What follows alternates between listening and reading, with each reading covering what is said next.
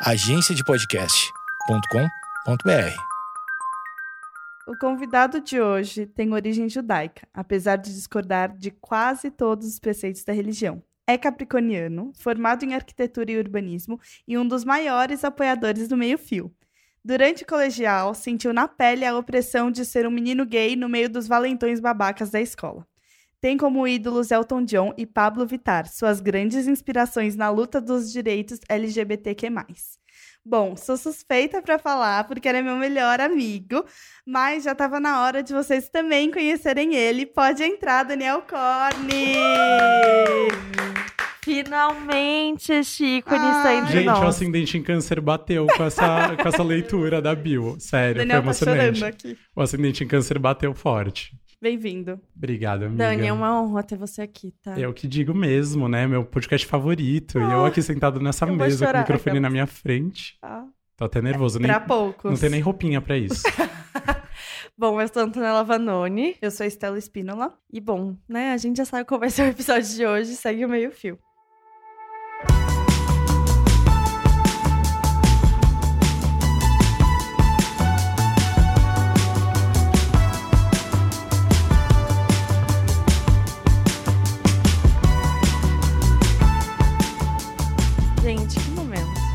Ah, eu tô muito feliz que o Dani tá aqui. Eu também. Gente, Porque esse ele- dia chegou. Porque ele participou assim. De Rapidinho, cantinho, né? Uma coisa meio chique, meio... É, como chama o cara da Marvel? Ah. Stan Lee? Não, não é Stan Lee. O cara da Marvel. Ah, amiga, eu sou péssima. Não peguei essa referência, Gente, desculpa. É que ele sempre participa de, É, de momentos. Eu esqueci o nome dele. O cara participava de todos os filmes da Marvel, mas, tipo, em cenas muito só passando, assim. O famoso figurante, Daniel É, Corn, eu mas mesmo. ele era um figurante Esperado, presente. assim, tipo. É. Daí você tá hoje um episódio seu. Ai, chegou esse momento. Chique, Dani. Gente, dias de glória, dias de glória. Chegou. Mas então. Quando a gente pensou em tema, né, a gente conversou sobre Hum. isso e a gente achou que seria super legal fazer um episódio que, a princípio, a gente estava falando sobre sair do armário. Uhum. Mas aí a gente entrou nessa questão de, tipo, é, é sobre isso, o tema é isso, mas a gente já também entrou na questão de, tipo, os melhores termos, o que é chato de usar, o que a gente tem que evitar, porque é, eu, eu e a Antonella, tipo, somos pessoas, e você também, óbvio, somos pessoas, tipo, super, assim, en- engajadas na causa e, e que a gente tá muito, tipo. Tem gente que sabe muito menos do que a gente, mas ainda assim a a gente ainda dá uns forinhas e fala umas coisas, sabe, sem querer, mas que, que acho que é legal a gente falar Sim. sobre isso. Ah, e é muito natural isso. Eu digo até por mim mesmo, né? Apesar de ser parte dessa comunidade, eu tenho muita noção, e acho que é muito importante ter noção do quão privilegiado dentro dessa comunidade eu sou. Né? É, então, Afinal, a gente tá numa roda de pessoas brancas. Começa, começa por aí. né? Aí, Por além aí. de branco, eu sou o quê? Eu sou homem. Aham. né? Além de homem, eu sou classe, Classe média. média. Então, é uma Sim. série de privilégios que, óbvio, acho que não é pra também ficar numa luta de quem é o menos privilegiado, Sim. mas acho super importante lembrar também do meu lugar de privilégio e lembrar que é, toda informação que chega até a gente e tal não é a mesma informação que chega para uma população muito mais fragili- fragilizada e vulnerável, Com menos acesso. com menos acesso, vezes. etc. Então, acho que é muito importante ser falado e sempre ser falado com toda essa noção de consciência que a gente tem que ter, né? Sim, então acho importante logo, já do começo, a gente já tá Uhum. falando isso. Com certeza. Mas vamos começar do começo. Sim. Fala mais sobre você, conta a sua história. Bom, é, tudo começou. aqueles, né? Era uma vez. Não, gente, é, acho que um ponto muito importante desse, dessa história, falando aí muito particular da minha história, né? É lembrar justamente aí de onde a gente tá falando, de onde a gente veio, né? Então, é, eu estudei num colégio, colégio clássico de, da classe média alta, bem tradicional, Tradicional. é, Zona Oeste de São Paulo, para quem não sabe, é uma das zonas mais privilegiadas, né? Mais elitizadas da cidade. E era um colégio que, então, as famílias mais elitizadas estavam matriculando seus filhos. Até hoje em dia continua assim, eu imagino. Uhum. E com isso vem toda uma carga por trás do que é uma sociedade elitizada de São Paulo, né? Uma carga muito tradicionalista, muito conservadora, eh, até certo ponto religiosa, a partir, eh, apesar do- da escola ser uma escola laica. Eh, a elite paulista é Acho que religiosa. até lá tinha é, catequese. Ah, de- Não, provavelmente. não era muito presente a questão da É. religião, mas ainda assim. Sim. É, talvez não era muito presente no discurso da escola, mas no Aham. discurso das famílias, com certeza Com a cer- religião é uma muito. coisa muito, Muito. muito forte. E com isso veio muito um ambiente muito hostil para uma um, né, adolescente, Uhum. diríamos assim, que tá nessa fase de transição, de se auto-entender, né? De se Uhum. auto-descobrir. Ahn, porque é, você começa a perceber que você não participa de um padrão que não só é sugerido como um padrão, mas é imposto, né? Você Sim. tem que ser, ser aquilo. Então, por exemplo, acho que um dos momentos mais graves, assim, não foi nem quando, sei lá, uma vez que me chamaram de viadinho na escada, uma vez que falaram, ah, o Daniel é bichinha. Nem foi isso. Acho que eram momentos muito mais estruturais. Por exemplo, quando tinha aula de educação física, que era separado menino e menina, sabe? E Uhum. daí era aquilo, os meninos, tipo, era só o futebol, eram os valentões, tipo, quem vai chutar a bola mais forte, quem vai fazer mais gol e blá blá blá. E nem tô querendo criar um estereótipo de, ah, gay não pode jogar futebol. Imagina, não é isso. Uhum. Mas eu claramente não segui esse estereótipo do homem brigão, fortão, que vai chutar a bola super forte e tal. E eu tive uma sorte muito grande de ter um amigo que era federado de basquete e ele tinha licença pra ficar fora das aulas e treinando basquete e eu ficava com ele ouvindo música, tipo. Então era um, assim, era uma fuga muito necessária que, por exemplo, se ele faltava numa aula, eu ficava desesperado, porque eu ia ter que de alguma forma tirar forças pra ser parte daquele padrão que eu É. definitivamente não era. Que louco isso, porque, tipo, eu estudei junto com o Daniel, né? Então, tipo, eu tava na educação física muitas vezes ali na mesma sala que você e, tipo, isso nunca tinha passado pela minha cabeça. Sim. É, Mas exatamente por isso, tipo, a minha maior Uhum. vontade era de poder estar com as meninas jogando vôlei ou jogando, sei Handball. lá, handball e tal, mas mais uma vez, não reforçando o estereótipo de o gay Aham. é do clube das menininhas e blá blá, mas porque eu sabia que era um ambiente com as meninas que eu não ia ter que reforçar um estereótipo de brigão, de valentão, de fortão. É que eu acho que, na verdade, esse período de colégio, escola, antes, eu acho que até entrar no ensino médio, e, claro, o ensino médio junto, mas é muito um período em que tu precisa te provar dentro de um grupo. É, E total. dentro de um grupo em que tu não te sente incluído ou se tu não te sente contemplado, deve ser. Eu, eu tenho a sensação de que ainda é pior. Uhum. Porque eu não passei por isso, então eu tô só deduzindo coisas aqui, mas entendendo como as coisas se funcionam e se comportam. é, e eu tenho três irmãos homens e uma família majoritariamente masculina. É, eu percebi que isso se, se passa com todos eles. E, se, É. e passou por todos eles. De tipo, um grupo, tu tem que performar a masculinidade ainda mais. E qualquer ato falho que não seja, tipo, a pessoa, o menino, a criança não precisa necessariamente ser gay Uhum. pra ser considerada como uma situação ofensiva e uma falha de masculinidade, né? E é isso, é tipo, umas coisas muito idiotas, inclusive. Sim. Tipo, Uhum. ah, tu não quer praticar um esporte que é considerado masculino. Sim. Viadinho.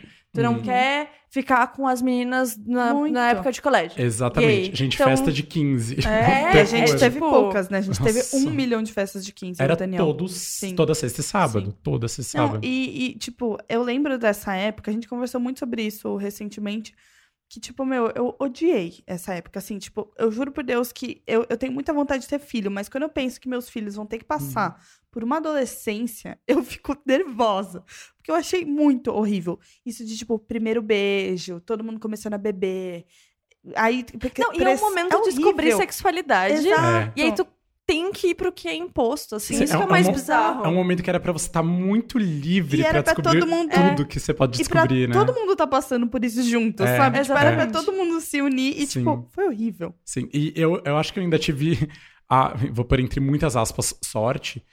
É, porque, assim, eu tenho alguns amigos gays também, Uhum. da minha idade, meninos gays, e a gente compartilha muito, né, o que a gente Sim. passou na escola, faculdade, etc. E, assim, eu vejo que a maioria, eles, tipo, não conseguiam estabelecer vínculos de amizade com os meninos. Porque já era o viadinho da turma, Uhum. então os meninos não vão se misturar com o viadinho, blá blá blá. Eu tive, mais uma vez, entre muitas aspas, a sorte que eu Uhum. tinha meu grupinho dos meninos, Sim. né?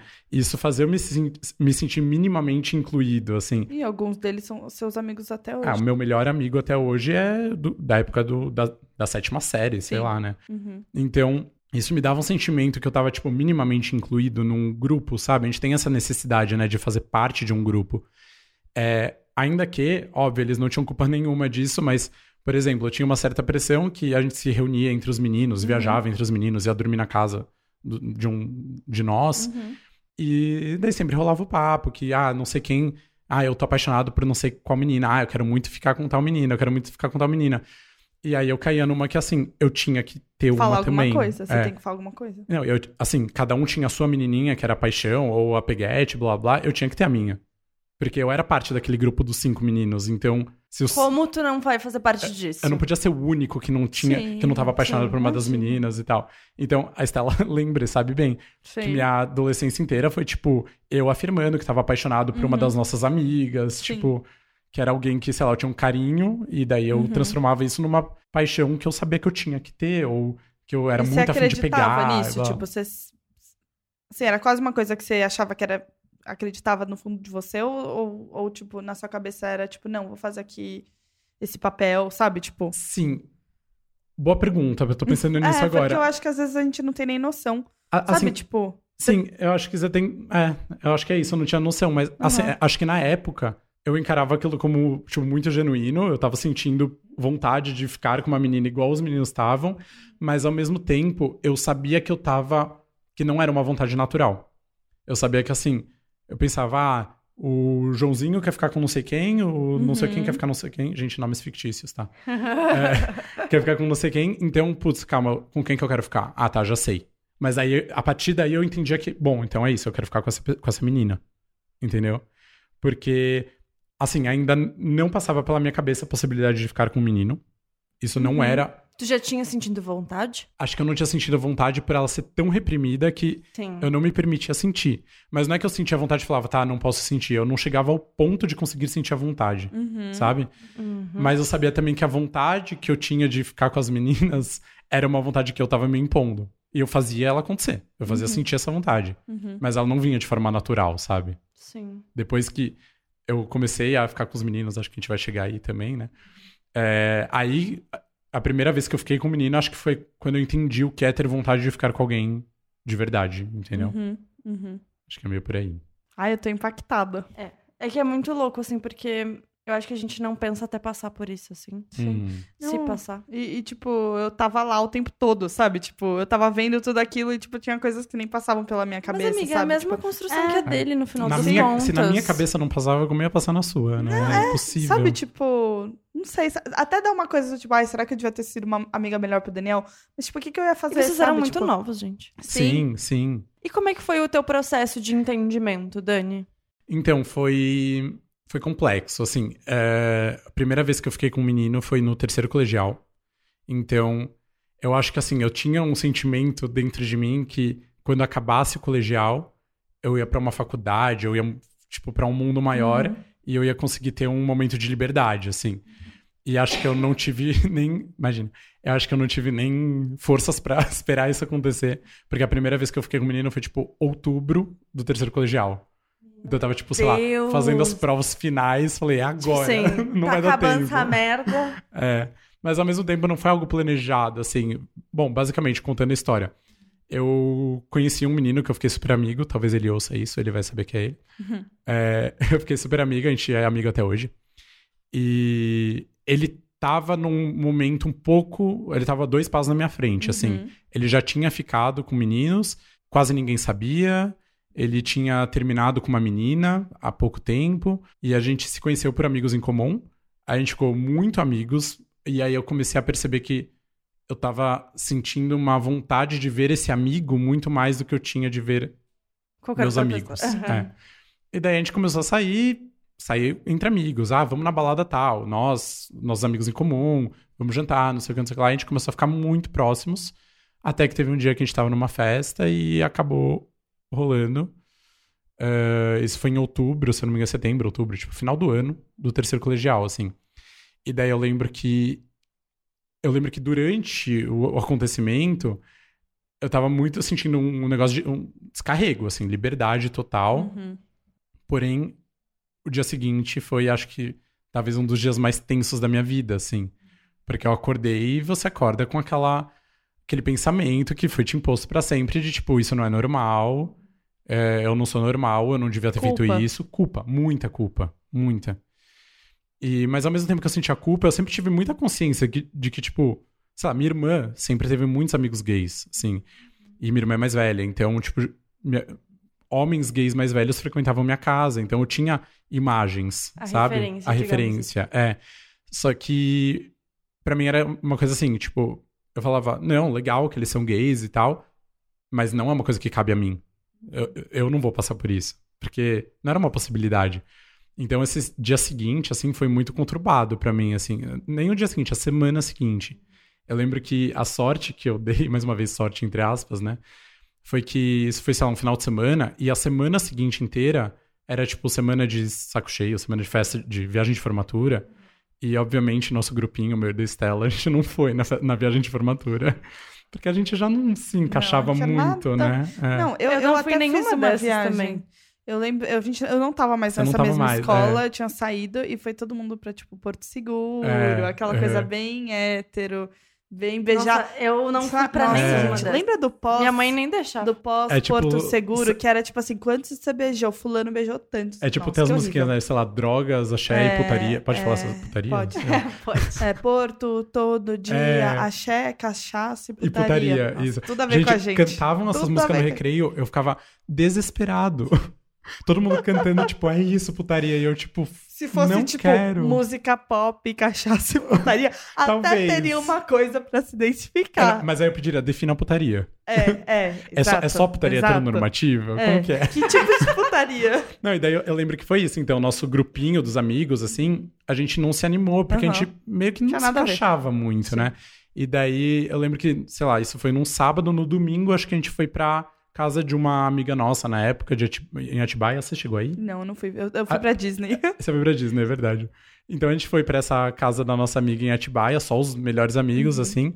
E mesmo que tava só os melhores amigos, eu, eu lembro de eu ficar assim, totalmente, sei lá, sem conseguir formu- form- formular palavras. tipo, concretizar isso, assim, fazer isso ser real. atordoado, eu tava atordoado. E daí eu lembro que, sei lá, a gente ia passar uma semana na viagem, trancados numa casa, e eu lembro que eu, eu percebi, assim, eu sempre fui entre os amigos muito comunicativo, Sim. brincalhão, e animado, e vamos cozinhar, e vamos Uhum. jogar tal jogo. E eu lembro que eu tava na viagem, tipo, eu não falava com ninguém. Eu tava quieto. E daí eu lembro que uma das nossas amigas na época, que era muito próxima minha, aí eu lembro que ela me, me puxou pra fora da casa. Tava chovendo, tava um- agora tá chovendo, tava um dia assim como hoje. Eu lembro que ela me puxou, ela falou: O que que tá acontecendo com você? Gente, chamou na chincha, hein? Aí eu falei, "Hum, ami- amiga, nem existia esse Amiga. termo, tipo, esse termo tão forte. Eu falei, imagina, que, como assim? Não aconteceu nada. Ela falou, Daniel, você não consegue se comunicar com ninguém, você não tá animado pra fazer nada. Eu tenho certeza que tá acontecendo alguma coisa com você. Neguei, imagina, não tá, não Ela tá, não, não tá. tava na, na balada? Na não, festa que tava sozinho, só tava eu e ele. Aí eu, daí eu lembro que ela virou, ela falou assim, você beijou alguém que você não quer contar? Gente! Aí eu falei, não, talvez, mas acho que não, mas talvez.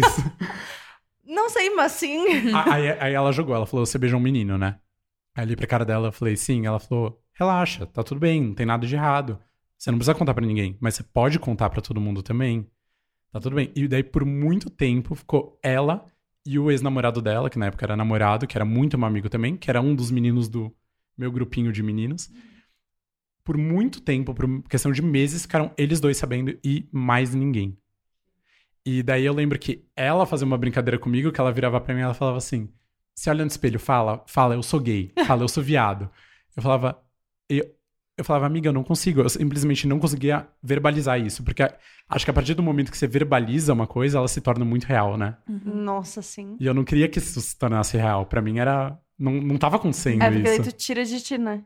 E aí tem É, você verbaliza. Você você ouve aquilo, né? Uhum. Da- Daí eu lembro que por muito tempo ela ficou, até que um dia eu virei pra ela e falei assim: Amiga, tá bom, eu sou gay.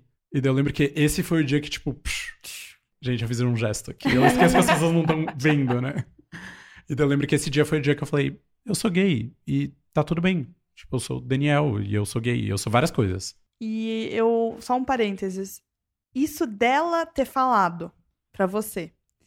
Como que é isso pra você? Porque, tipo assim, Hum. eu, como sua amiga, eu sentia várias vezes que eu tinha vontade de falar, Dan, pode falar, meu. A gente Só- sabe, Sou eu, é. Dan. Só que eu sentia muito que eu tinha que te respeitar e respeitar o momento que você queria falar. E você que- tá certíssima. Sim. E tipo assim, não tô falando que. Talvez, sim, na verdade, um pouco errado o que ela fez. Mas também foi uma coisa que você acha que foi boa, tipo. Foi, mas muito problemática, porque Sim. assim, é, tem essa história de, né, a famosa saída do armário. Sim. É, O termo se assumir, acho que a gente não precisa nem falar quão problemático ele é, Uhum, né? Porque uhum. você não assume algo né, Não tem que é assumir nada. natural, exato. Mas essa, essa questão de saída do armário, primeiro que assim, mundo hipotético e maravilhoso não devia nem ter que acontecer, Não. né? Porque, sei lá, ninguém... Eu va- nunca me gente, assumi heterossexual. clichês. Ninguém chega e fala, ah, então, preciso te contar uma coisa, sou hétero. Ai, é até engraçado, né? Rindo de nervosa. Assim, talvez meus filhos tenham que sair do armário como heterossexuais pra mim? Uhum. Talvez. Vou gostar? Não. É, é, é aquele, é, é aquele ditado, respeito, mas não concordo. Brincadeiras à parte, gente. Mas, é, assim, é muito problemático, de fato, gente. Você que tá ouvindo, que tem um amigo que você acha que é gay, uma amiga que você acha que é bi, ou que é lésbica, ou qualquer questão, e você fica tipo. Ai, por que, que ela não conta. é, ela ou ele, né? Não conta pra mim. A gente é tão aberto, a gente aceita tudo. Gente, são mil variáveis que prendem essa pessoa onde ela tá. Ela pode, sei lá, não consigo nem listar, mas ela pode ter uma família super conservadora, ela pode ser parte de algum movimento religioso que reprime isso. Trabalho. Questões de trabalho, muito bem lembrado. Uhum. Então, assim, não basta ela ter amigos super mente aberta, que ela vai estar pronta pra, vai, entre aspas de novo, os termos, sair do armário, Uhum. né? Mas, assim, eu acho sempre importante demonstrar o quão À vontade. à vontade a pessoa pode estar, entendeu? Mas, assim, claro, é- essa amiga nossa, ela me forçou muito, me forçou muito. Foi bom o resultado? Foi. Mas poderia- não é algo que eu recomendo, porque a gente não sabe a realidade de qualquer de, de não cada sabe um. como isso vai impactar cada um, né? É, E no caso, vocês tinham até um- uma intimidade. muita intimidade. É, que, É. tipo, ah, se criava um ambiente confortável pra isso. Uhum. Mas, num geral, se, principalmente se você não tem intimidade com a pessoa, jamais faça isso. Sim, jamais, gente. E mesmo se você tem, é, é isso que a Tony falou. É, tudo bem que a gente tinha muita intimidade e ela se apoiava muito nessa intimidade, mas às vezes, apesar da intimidade, é isso. A pessoa pode ter outras mil questões que não é com você. E o problema não é ela te contar, o problema é que ela não tá conseguindo ainda formalizar isso na cabeça dela. Então, a minha dica é, tipo, mantenha essa pessoa num ambiente muito confortável pra a hora que ela se sentir confortável pra isso, ela vai saber que você é um porto seguro. E Entendeu? assim, uma coisa que eu já que eu acho engraçado, para não dizer cômico e triste, é as pessoas acham que para criar um ambiente confortável para as pessoas conversarem sobre isso, é elas falando como elas aceitam as pessoas. É, não, gente. Como, ai, não, e aí É. traz esse tópico Sim. com muita frequência e aí tu fica, barra.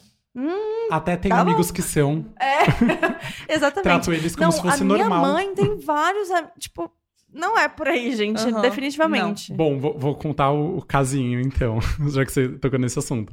Acho que um dos momentos mais trágicos, né, do nosso terceiro colegial foi quando eu tinha esse grupinho dos meninos do, do colégio que eles simplesmente me odiavam. Sério. O que, que eu fiz pra eles? Nada. Eu beijei homens. Foi isso que eu fiz pra eles. E eles não gostaram nem um pouco disso. Mas esse era o teu grupo de amigos? Não, não, não, não. Era Era um grupo Não, é específico. Ah, tá. Era uma escola. é- Era ali, tipo, era alguns meninos que iam ficar, tipo, com amigas nossas, sabe? É, tipo. É. Não, e nem, nem vou me falar que era tão pontual comigo, porque assim, era o mesmo grupinho que odiava as meninas que eram Que gordas. um desses meninos eram gordas. é, uma vez me enforcou e me falou É. sua BV de merda. Eu nem era BV, tá? Eu tinha Exato, beijado um gente. cara ca- já. Gente, que... E- e- então Era nem era bem uma coisa pesado. pontual comigo. Sei lá, tem história que um desses meninos, sei lá, ele fez xixi no estojo de uma das meninas, tipo, Meu que era uma menina céu. mais gordinha. Então, tipo, é isso. Uns idiotas. M- Meninas gordas, meninos Tudo incomodava. fora do padrão tudo heterossexual, incomodava. tudo pra eles era motivo de chacota. Bom, a gente conhece esse padrão, né? E aí, é, um, eu tenho um amigo, muito amigo, que ele é amigo desse, desse grupo, assim. E às vezes rola uns climas chatos. Eles de, ainda tipo, são assim? Não tão... Ah, Então, aí é- é exatamente esse mas- ponto, assim, eu não convivo, eu convivo zero com eles. uhum. Até porque eu evito, né, 100%. Mas aí, tipo, eu sei que quando rola esse clima mais chato, eu tenho amigos e amigas que ainda têm amizade com eles, que daí elas tentam muito justificar nesse ponto de... é, mas eles têm outros amigos gays, eles Uhum. mudaram, eles convivem com não sei quem, que, e com o namorado de não sei quem. E tipo, gente, não é por aí. Não. não- sabe? Não, Não, é... é, o suficiente. não é aquilo, ah, eu não sou racista, tenho uma amiga negra. É, exatamente. Ah, não sou, sei lá, não sou homofóbico. Meu pai tem um amigo que é gay. Uhum. Tipo, não é assim. Se, se você convive com uma pessoa negra e é racista com outra, você é racista. É, E ponto. E, e Ponto. aquilo que é uma frase super famosa, que, tipo, em uma sociedade racista, não basta não ser racista, você tem que ser antirracista. Hum. Eu sinto que a mesma coisa serve pra homofobia. Sim, não sim, basta sim. você não ser homofóbico, você Sim. tem que ser anti-homofóbico. Sim, É, sim. porque ser. se- se- se- nossa, travei. Se silenciar é ser conivente com a Exatamente. Sim. É, a, a minha, a minha, meu privilégio, acho que não é nem um privilégio, acho que o meu filtro é que, tipo, minhas melhores amigas de hoje todas são, e meus amigos também, bem envolvidos com a causa, assim. Então eu sei que rolou um momento de homofobia em algum ambiente que eles estão, eles vão se levantar, sabe? Então acho que essa é um, esse é um conforto que eu tenho hoje, porque, e- e, assim, nem julgo eles pelo passado de ter sido amigo dessas pessoas e tal, porque eu também não me levantava antigamente, sabe? É, tudo é uma questão de aprendizado. É uma né? questão de aprendizado, uma que- questão de consciência. Mas, gente, mais uma dica, então, não justifique o seu ambiente Uhum. confortável como, ai, tem outros amigos gays, tá confortável aqui. Não, só se mostre ser uma pessoa disponível e uma pessoa minimamente interessada na vida da outra, sabe? Preocupada. Preocupada. enfim. Exato, mas sem forçar a barra, tipo, você não precisa justificar o quão não homofóbica você é. Sim. quão, né? São suas atitudes que vão. Exato, exato. E Dani, a pergunta: Vai. como foi para em relação à tua família, para tua família e para ti? É, bom, minha família são. Dá pra distribuir em 10 capítulos essa história, porque, primeiro, pais separados. Então, duas famílias muito distantes. Ah, com a minha mãe, desde, assim, desde que eu me entendi como homosse- homossexual, eu decidi. Acho que come- não começou como uma decisão, mas eu decidi não contar pra minha mãe e só viver Uhum, e continuar contando pra minha mãe abertamente as coisas como eu contava antigamente. uhum, Acho que começou como uma negação, tipo, Uhum. assim, nunca tive medo de contar pra minha mãe, nunca. Eu tô focando mais na minha mãe porque eu morava com ela na época, ela me sustentava e Sim. etc. É, eu nunca tive medo de contar pra ela, mas acho que começou como uma coisa, ai, não, não vou contar pra minha mãe. E daí depois que assim, eu já tinha contado pra todos os amigos, é, eu já tinha entrado na faculdade, na faculdade eu nunca contei pra ninguém também, porque eu já entrei vivendo Uhum. eh, ser essa pessoa. É, Até quando, né? Você vai ter que ficar contando. Exato, gente. Não chegou, oi, prazer, meu nome é Daniel, é, tenho 25 eu anos, sou arquiteto, gay. sou homossexual. Não, tipo, Uhum. gente, eu só vivo, acho que as pessoas percebem, eu não disfarço, é isso. E daí com a minha mãe foi isso, eu comecei a não disfarçar. E aí ela, eu, eu acabei tendo um relacionamento com o menino, ela conhecia o menino, a gente não se beijava na frente dela e tal, mas ele frequentava a minha casa e estabeleceu uma relação muito legal com a minha mãe. E daí eu lembro que um dia, tipo, no dia que a gente terminou, eu lembro que apareceu a notificação lá. Era Facebook? Já era. Uhum. Apareceu, tipo, Rochelle é o nome da minha mãe, né? Rochelle é, curtiu a foto de perfil de blá blá blá. E daí eu lembro que entrei no quarto da minha mãe e eu fiz assim: Você precisa continuar curtindo a foto dele? Uhum. Aí ela fez: Morta. Tá, calma, aconteceu alguma coisa? Eu falei: Aconteceu, não é mais pra você cu- curtir a foto dele. Ela falou: Tá bom.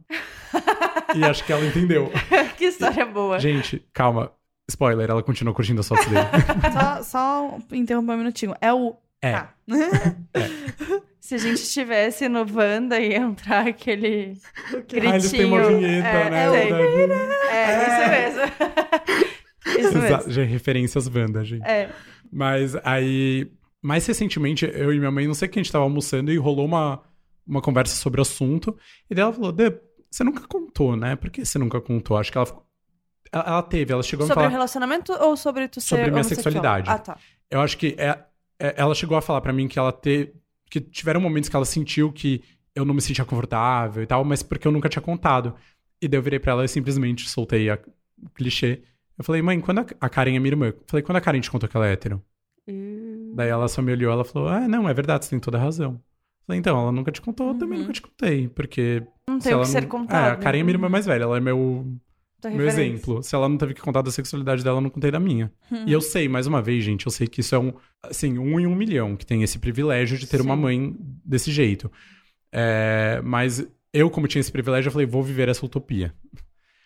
Uh, com meu pai, por exemplo, já foi o oposto. Meu pai, eu tenho um relacionamento bem distante dele. Uh, na época a gente tinha mais convivência, mas pra ele eu nunca contei por nunca me sentir confortável de contar, nunca senti segurança em contar, por ele sempre ter frases muito machistas, frases homofóbicas. É, inclusive, pai, se você estiver ouvindo isso, eu sou gay. Só pra você saber. Que momento. Momento. E, e, aí, assim, com a família da minha mãe, eu segui a mesma política que eu segui com a minha mãe. A família da minha mãe é muito próxima, todo mundo. Eu tenho duas tias maravilhosas que, assim, eu nunca. Pra ter noção de como eu sou íntimo delas, eu nunca chamei elas de tia. É sempre, tipo, pelo apelido, porque elas sempre foram, tipo, muito amigas minhas, elas são uhum. muito jovens e tal. É... Mesmo com a minha avó, que já faleceu, mas era, tipo, minha melhor amiga, que eu tenho tatuada no meu braço. Ai, que amor! Esse desenho da minha avó. É, eu nunca contei, só que eu segui da mesma política, de nunca disfarçar, assim. Uhum. Então eu tenho uma tia, por exemplo, acho que a TT sabe dessa história. Eu tenho uma tia que desde pequenininha ela falava: Ai, quando você for. É, quando eu for velhinha, você vai cuidar de mim, mas a sua namorada vai deixar? sua, sua esposa vai deixar? Sua mulher vai deixar? E a partir de certo tempo ela começou a falar: A, a pessoa com quem você estiver namorando vai deixar? Ai, que fofa. Sabe, umas coisinhas muito sutis que fizeram me sentir bem, assim. Uhum. E, é isso que é um ambiente seguro. É, é isso que é um ambiente seguro. É. Ela não teve que falar, não sou homofóbica, tá tudo bem. Ela só mudou o padrão mulher-homem para o padrão a pessoa com quem você estiver. E ela podia falar o cara com quem você estiver, porque, né? E não ficou até você fazer 60 anos te perguntando. Ai, Dai, E as namoradinhas? É, exatamente. É. Mas é... aí acho que esse é um dos motivos, respondendo sua pergunta, que eu me afastei muito da minha família paterna, uhum. por exemplo. Que é uma família, uh, minha família muito religiosa. Eles são, as minhas duas famílias são judaicas, mas e eu nem diria que eles são mais religiosos que a família da minha mãe. Eu diria que eles seguem a religião de uma forma muito diferente. Uhum. Enquanto eu, eu, até brinco com a família da minha mãe, a gente faz as cerimônias lá, uhum. os dias importantes do ano e tal. Só que eu falo que a gente segue a religião de uma forma muito é, cultural. Então, uhum. tipo, às vezes a gente não sabe qual feriado é, mas é o pretexto pra gente estar tá junto comendo, comendo a comida judaica. E você sabe que são suas origens e que. Exato. Uhum. Só que daí a família do meu pai, por exemplo, segue de uma forma muito dogmática. Uhum. Então, são aquelas leis que estão na, na Torá, que é a Bíblia judaica e tal. Então, por exemplo, todas minhas primas casaram super cedo, porque tem que uhum. casar, porque tem que procriar. Não fizeram faculdade, porque o homem trabalha, homem. a mulher cuida dos filhos. E eu comecei a sentir que era um ambiente que eu tava zero incluso, né? Uhum. É, mesmo minha irmã, que é casada com um homem e tudo mais, ela também sentiu que ela tava zero inclusa porque ela é casada com um homem que não é judeu, por exemplo, que era algo totalmente inaceitável. Da tua família paterna? Da minha família paterna. Já, por exemplo, na minha família materna, o cara, o, o meu cunhado que não é judeu, ele é, tipo, convidado de honra para os jantares, uhum. entendeu? Ah, então, são duas abordagens de uma mesma religião, que eu diria até numa mesma intensidade, uhum. só que duas abordagens muito Com opostas. focos muito diferentes. Pra gente ver que o problema, gente, não é a religião, é o fã-clube. Uhum. Tá. E falando Exatamente. em religião, em algum momento de você se entender como homem gay, a religião bateu? Uh, assim. Admito, sim, desculpa só um parênteses. Sim. Admito que eu sou muito ignorante nesse sentido, porque eu não sei o quanto a religião judaica uhum. é, como ela se comporta Sim. e quais são os pensamentos em é relação à homossexualidade. Uhum. Tipo, a religião evangélica, que é. a gente sabe uhum. que é super escancarado. Então, Dani, se tu pudesse dar uma explicadinha. Sim, assim, eu também não vou falar com a maior propriedade do mundo, já deixando claro aqui, porque é, assim, eu estudei religião, eu estudei em colégio religioso até os 13 anos, que é quando a gente faz a cerimônia é tipo a, é o bar mitzvah, que é tipo o debutante do judeu. Uhum. Que é quando você tá apto a seguir a religião é, da sua forma, etc. Uhum. De forma independente e tal. É, a partir daí, eu me afastei bastante da religião, apesar de eu ainda ter muitos amigos da escola que eu estudei. É, mas eu acabei me afastando muito. Mas o que eu sei por cima, assim, de conversar muito com as minhas amigas, é que apesar do judaísmo impor a questão da procriação, uhum. é, vetar totalmente métodos anticoncepcionais, etc., e ter uh, a, né, a, o sexo como algo sagrado, sagrado e simplesmente para procriação, uhum. né?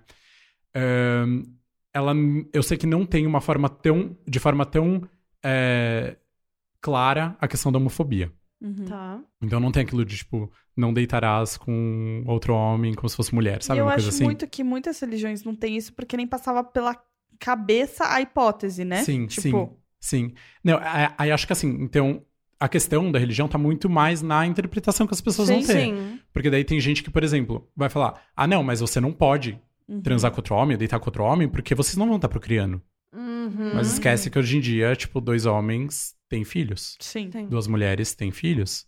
Três E um homens homem têm e uma filhos. mulher não necessariamente têm filhos? Um homem. e eu chego aí, por exemplo. Então, um homem e uma mulher que se casam e tem algum problema pra engravidar, não pode procriar, Não também faz- tá tão não pecador quanto um casal homossexual, sabe? Sim. Então, acho que é muito questão da Entendi. interpretação que daí usar a religião pra demonstrar uma homofobia que você tem dentro de você. Sim, Que é, pra mim, o maior pecado que alguém pode cometer quanto a uma religião. sim. Que é se apoiar nela pra isso, sabe? Uhum. Sim, desculpa, eu completamente te interrompi, mas a, Não, a. Estela tinha te perguntado em relação a como foi pra ti dentro da religião, se isso Hum. foi um impeditivo. Ah, é verdade. Não, então, eu, é, quando eu me entendi como homossexual, eu já tinha é, 17 anos. Uhum. É, eu tinha me afastado da religião com mais ou menos uns 13, apesar, de novo, da família da minha mãe, que eu sou muito próximo, sempre segui o judaísmo, aí os feriados judaicos e vez ou outra ir na sinagoga também e tal. É, mas aos 17 eu já tava num colégio, entre aspas, aí, laico, né? Eu já tava muito direcionado à faculdade que eu ia fazer, que era uma faculdade nova de arquitetura no centro da cidade, uma faculdade super, entre aspas, aí, moderninha, né? Uhum. E Um ambiente mais acolhedor. um ambiente muito acolhedor. Então eu, a- a- eu nem pensei na religião, assim. A religião Entendi. foi zero impedimento pra mim. Acho que os impedimentos maiores não estavam nem um pouco ligados à religião. Acho que estavam muito ligados a esse ambiente homofóbico no qual eu estava inserido, Sociedade. que era meu colégio. Porque daí, posso contar um pouquinho da transição Claro, colégio e por faculdade, favor. que aí acho que é uma coisa muito legal. E principalmente se alguém tá me ouvindo, aí tá no terceiro colegial, segundo colegial, tá no final, e, sei lá, tá se entendendo como homossexual, bissexual, Uhum. qualquer coisa fora do padrão. É... Gente, a hora que você chegar num ambiente novo, é uma oportunidade de você se reinventar, assim, de se re- redescobrir. Tudo bem, mais uma vez, privilégios, entrei numa faculdade super acolhedora, etc. Uhum. É, um curso, a arquitetura é um curso ligado às artes, à comunicação, então já é um ambiente um pouco mais Uhum. né, acolhedor. É, mas foi muito, foi muito engraçado, assim, que eu me formei, então, no terceiro colegial, eu lembro que teve a festa de formatura, Uhum. que ainda é, foi aquele ambiente que pouquíssima gente sabia da minha sexualidade, então eu ainda performei muita masculinidade até onde eu conseguia, porque também até certo ponto eu me recusava, eu já tinha uma noção disso. Mas é, aí, logo em seguida, teve a festa dos bichos da, da faculdade. Gente, cheguei na faculdade e conhecia pouquíssima gente de lá. é, só uma pessoa do colégio que eu fiz fez a mesma faculdade que eu, que hoje em dia é uma das minhas melhores amigas, inclusive. Ah, A Bruna. Uhum. Beijo pra Bruna, já que falei. Então, eu lembro que eu cheguei nessa festa e eu lembro que eu falei pra mim mesmo: eu vou beijar um menino no meio dessa festa.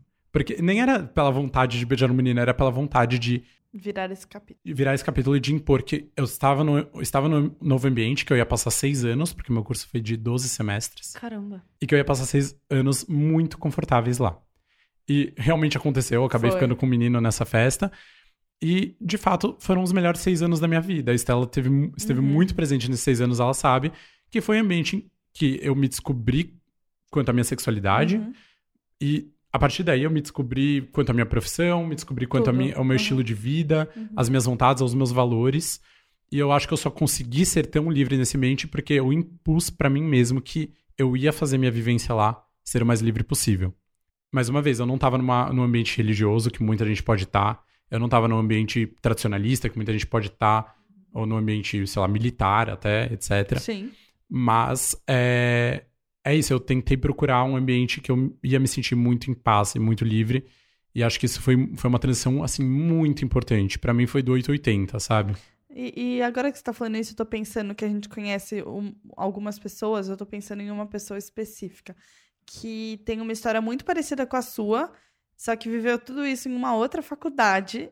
E, tipo, olha como ele lida com a sexualidade dele e olha, Ah, tá, já olha sei como que... ele lida com... Vocês podem falar e o Emerson edita, tá? A gente tá facilitando a vida do Emerson, Emerson. Ai, gente. É, É. como ele. A gente tem que inventar um greedy pro meio Tem fio, que. né? A gente acho, precisa. eu também Sabe? acho, Pode gente. ser tipo Harry Styles falando alguma coisa. Sim, óbvio, agradável. tem que ser o hairstyle. Pode ser. Pode ser. Gostei. Vamos, vamos lançar essa ideia aí. Enfim, como, olha como que ele está hoje, Hum, é, como o processo dele está sendo muito mais difícil do que o hum, seu. Muito, exato. Uhum. Não é uma pessoa com menos privilégios, eu Aham. acho. Então, é, também a gente vê um pouco aí que não é só questão do privilégio, né? Não. O meio favorece ou não, né? É, o meio Sim, favorece muito nossa. ou não. Eu acho que tem muito daí. Então, gente, você que está procurando uma faculdade e que principalmente tem condições de escolher a sua faculdade, que não é todo mundo que tem esse privilégio de escolher uma faculdade, gente, tente achar um ambiente que te acolha. E se não é a faculdade, tente achar um trabalho que você se sinta acolhido, ou tente achar um grupo de amigos, E sabe? é louco isso, porque, tipo assim, se a gente for parar pra pensar, tipo, imagina pra quem quer fazer, sei lá, medicina. Hum, é, não, eu tenho Sabe? Uma- o meu maior Né? pensamento é esse. E assim, mais uma vez o que eu falei, né? Eu fiz arquitetura, Aham. um curso de artes, Sim. um curso de criatividade, etc. Gente, eu sei que a realidade de quem vai fazer uma faculdade de engenharia mecatrônica, É tá certo? Uhum. Nossa, foi suei, gente. É, quem vai fazer alguma engenharia ou vai fazer, sei lá, um curso que tem muito mais homem do que mulher, que tem muito mais homem Sim. hétero do que mulher, Uhum. ou do que homens gays, bissexuais, etc., é muito complicado, né? Porque você vai continuar estando num ambiente opressor. E, gente, é aí que eu vou chegar num... Acho que a minha dica maior, que daí é uma dica que você não... que, assim, pula qualquer tipo de privilégio, etc. Gente, você tem uma família que te oprime. Você tem uma faculdade que te oprime. Você tem um trabalho que te oprime. Gente, Seus ache amigos bons. E às vezes você não vai, você, sei lá, mora numa cidade muito pequena que você já conhece todo mundo e é todo mundo mega homofóbico. Acha aquela uma pessoa, sabe? Uhum. Aquela sua prima, aquela, sei lá, Sim. sua tia. Às vezes tem uma É, tia que é mais Se mente aberta. de pessoas do bem e que Não, te ajudem. Assim, tenha que seja um amigo, que seja seu porto seguro, sabe? Você já vai perceber que família. É é uma coisa que eu brinco muito, que família é diferente de parente, gente. Sim. É. A gente sempre fala sobre isso. A gente É sempre fala muito. sobre isso. Família é diferente de parente. Existem relações abusivas familiares também, Uhum. né? Então, tudo bem, você vai ter aquele almoço de domingo que você vai ouvir um monte de abobrinha e você não vai ter forças pra se levantar e militar naquele ambiente. Hum. Meu, não, não, não é todo mundo que tem condições de militar num ambiente, sabe? Uhum. Tem gente que, sei lá, vai ser expulso de casa se falar alguma coisa Sim. e não tem pra onde ir. Mas é isso. Se apoie em amigos, em que seja um bom amigo, uma boa amiga. Se você tiver um grupo de amigos que você consiga ter um porto seguro nesse ambiente, melhor ainda. Sorte sua. Mas, gente, sempre vai ter aquela uma pessoa que vai te entender, que Uhum. vai te apoiar, Uhum. que você vai conseguir correr pra ela quando precisar, sabe? Então, vá atrás disso. É a maior dica que eu posso dar, assim. Eu tô impactada porque o Dani ele fala tão bem, Nossa, gente. cara, o É Daniel a primeira vez que ele grava podcast e e ele não falou um tipo. Sim. Ai, se- será que não? É, e o nosso, Dani, o, português ouvintes é impecável. ficam putos É, com os eu, eu nossos acho que eles vão querer que. tipos. é, eles dizem que a gente fala muito tipo. Nossa, gente. Eu tô assim, impactada. eu falo muito. Eu, Eu, falo muito eu- tipo. a- além de é, ser arquiteto, eu sou professor, eu dou aula. Então eu tô acostumado com falar, eu falo muito, muito, muito. Enquanto tá vocês não me param, bem. eu continuo falando. Esse podcast pode durar três horas. Não, esse podcast é sobre você, é pra você Entendeu? falar mesmo. É, Uhum. eu esse é falo o momento. muito.